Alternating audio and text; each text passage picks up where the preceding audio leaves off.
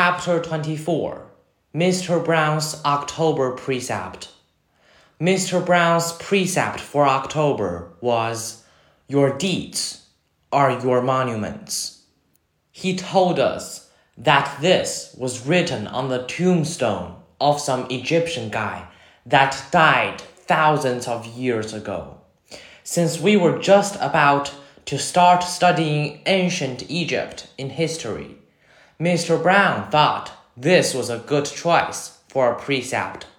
Our homework assignment was to write a paragraph about what we thought the precept meant or how we felt about it. This is what I wrote. This precept means that we should be remembered for the things we do. The things we do are the most important things of all. They are more important than what we say or what we look like. The things we do outlast our mortality.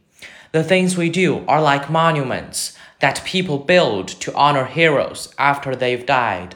They are like the pyramids that the Egyptians built to honor the pharaohs.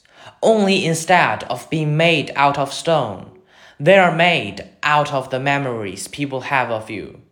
That's why your deeds are like your monuments, built with memories instead of with stone.